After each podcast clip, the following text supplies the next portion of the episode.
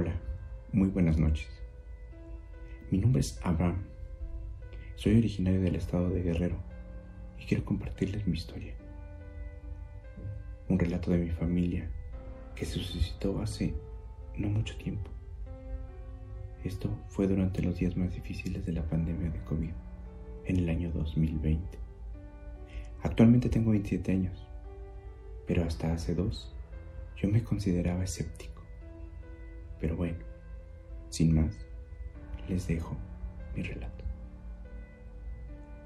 Todo esto comienza desde aproximadamente hace 20 años, muy cerca del año 2000. Para aquel entonces yo solamente tenía 5 años. Recuerdo que muy seguido podíamos hacer reuniones con mis primos y mis tíos en la casa de los abuelos.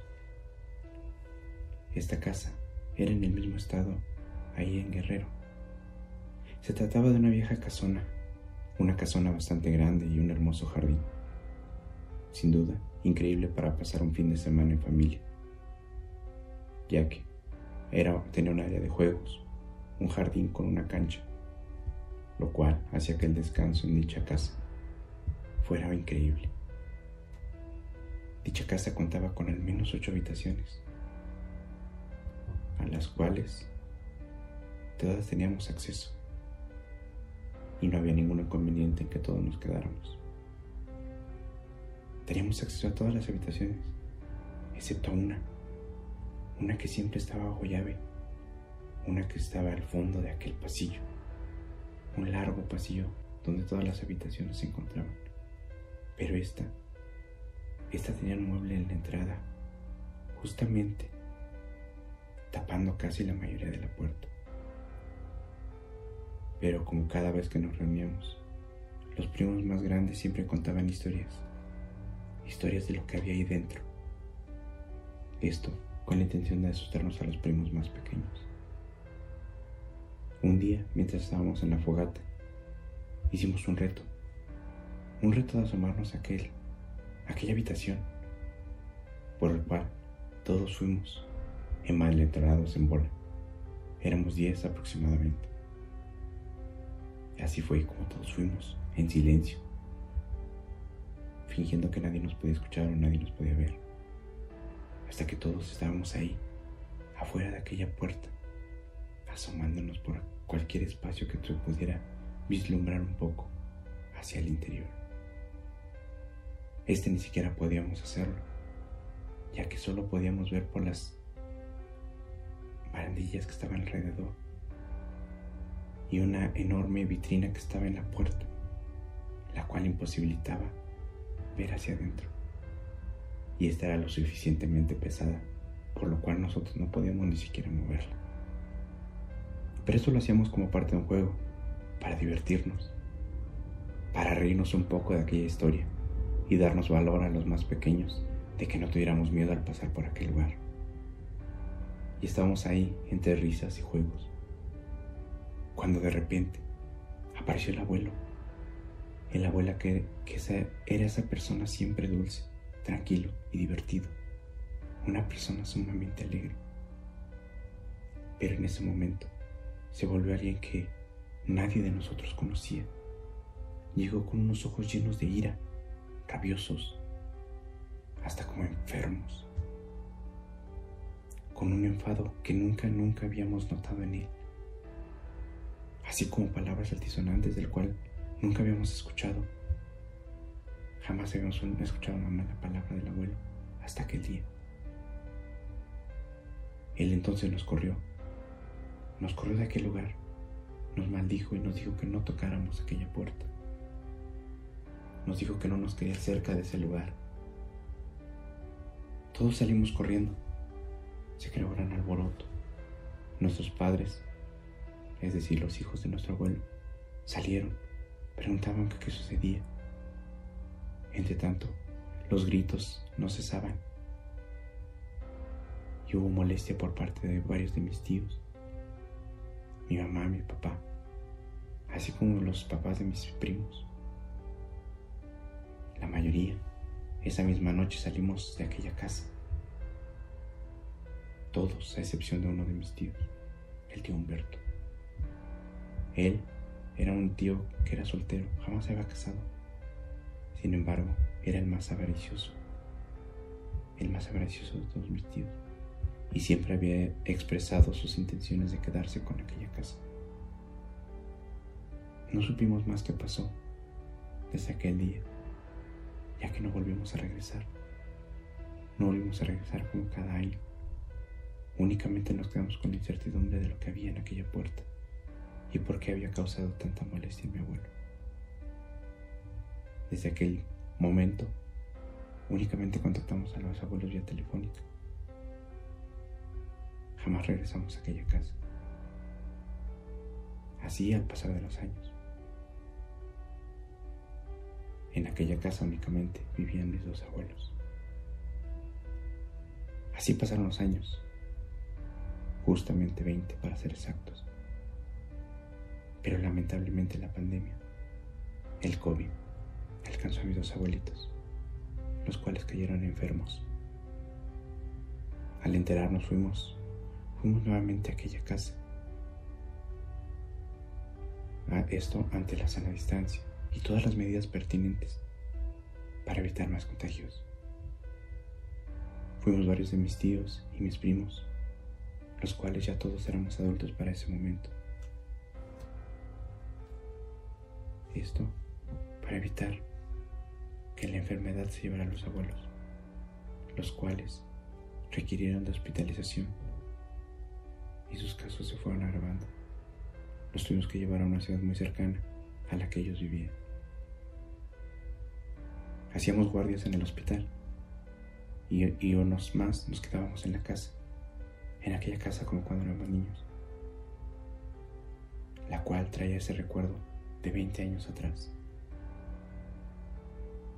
Dos de mis primos y yo nos acercamos a aquella puerta y platicamos que qué habría sido lo que enfadó tanto al abuelo aquel día en el que estábamos en ese pasillo, en el cual seguía exactamente igual aquel mueble atorando aquella puerta. Mis primos y yo lo recordamos. Recordamos qué había pasado y nunca entendimos la razón por la que no volvimos a regresar. Durante tantos años, estuvimos ahí dos semanas en las cuales no hubo nada, nada extraño, pero lamentablemente mi abuelita no, no logró vencer a la enfermedad. La tristeza nos invadió y la familia aún no pudo hacer nada siquiera para despedirla de una forma decente. Únicamente recibimos sus cenizas en una urna, acompañados del certificado de función. El abuelo, en cambio, se fue recuperando poco a poco. Este lo dieron de alta y se quedó con nosotros, con mi papá, con mi mamá, un par de semanas, mientras él se recuperaba. Aunque, de cierto modo, la partida de mi abuela le pesaba mucho. Ya no se sentía a gusto después de la segunda semana y dijo que ya no quería estar con mis padres. Pidió que lo llevaran de nuevo a su casa, a su casa en la cual estaba sola desde aquel día en que había fallecido nuestra abuela. Así fue que un par de días después decidieron llevarlo nuevamente a su casa. Nuevamente fuimos varios, de mis tíos y mis primos. Pensamos que estaría vacía. Sin embargo, al llegar, entramos al patio y vimos que ahí estaba el auto del tío, del tío Humberto. Le gritamos, pero este no salió. Pensamos que tal vez andaría por ahí cerca, pero no le había avisado a nadie que estaría ahí. Nos causó un poco de extrañeza. Mi abuelo le dio las llaves a mi papá para abrir, y este al meter, apenas meter la llave a la puerta, esta se abrió de par en par. Al tiempo que salía corriendo mi tío, mi tío Humberto, salió corriendo con una cara de pánico, una cara de terror completamente aturdido. Nos volteó a ver, como si nos desconociera, mientras gritaba, no, no entren ahí, no entren ahí, déjenme, déjenme, no me molesten. Una voz totalmente en estado de shock en estado de pánico. Este corrió hacia su auto, lo encendió y metió el acelerador a fondo. Únicamente vimos cómo las ruedas se aceleraban mientras patinaban sobre aquel camino de terracería.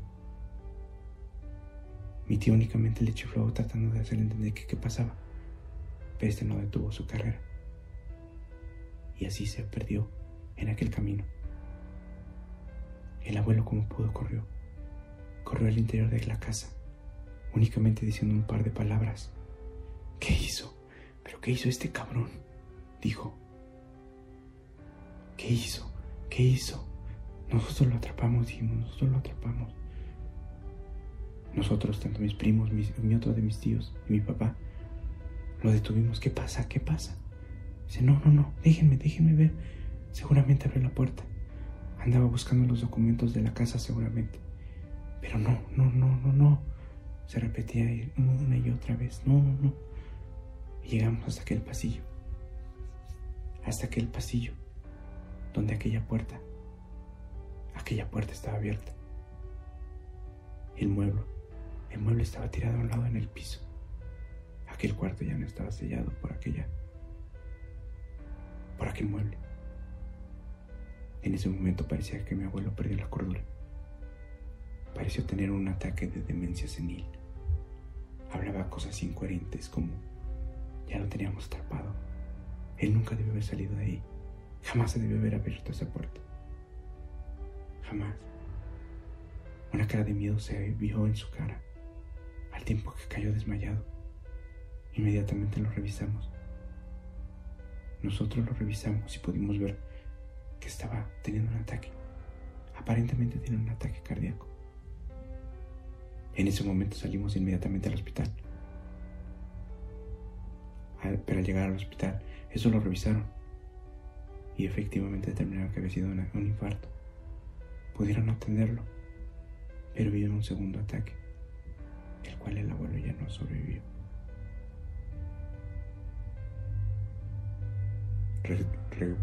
preparamos todo para darle la sepultura, debido a que no había fallecido por aquella enfermedad. Y un par de días regresamos nuevamente a la casa. Nunca supimos que había ahí. No sabíamos por qué se había puesto así el abuelo en dos ocasiones. Así fue que entramos y revisamos. Sin embargo, era un cuarto totalmente vacío. Vacío totalmente. La puerta. Una vieja puerta de madera, suficientemente gruesa. Pero al interior, al interior de esta había unos rasguños, como si una fiera hubiera estado encerrada ahí y trataba de salir. Los rasguños se apreciaban en aquella puerta desde la parte de adentro. No supimos qué era lo que había. Y justo cuando dijimos y decidimos retirarnos pudimos escuchar ruidos extraños, lamentos, gritos. Lo experimentamos todos los que estábamos ahí. Y fue casi que nos fuimos. No quisimos saber nada del asunto. Todos los tíos platicaron más, más adelante y decidieron hacer, poner la casa en venta. El agente inmobiliario fue un par de veces, pero después de dos o tres, canceló el, contrato, diciéndoles que esa, casa no les dejaría ningún, ninguna ganancia y que la disculparan, pero que no podía tomar la venta. Nunca nos dijo si le pasó algo, nunca nos dijo si había algo. Simplemente esa fue la excusa que nos dio y dijo que él no podía seguir con el trabajo de venta. Llevó a dos clientes los cuales estaban aparentemente interesados debido a que el costo de la casa era bajo. Estaban totalmente convencidos hasta la visita, ya que después de ella desistían. Casos. Se platicaron con los tíos y alguno decidía quedársela, pero nadie quiso hacerlo. Han pasado dos años desde entonces y nadie quiere quedarse en aquella casa. Nadie quiere escuchar esos gritos y esos lamentos que se liberaron desde el momento en que la puerta se abrió por el tío Humberto. El tío Humberto, quien ese mismo día, más tarde después de haber salido a su loca carrera, se accidentó y falleció de forma trágica al interior de su auto. Esa casa nadie la ha querido y está en total abandono desde aquel entonces. Nadie se ha quedado. Nadie quiere estar con el fantasma que habita en ella.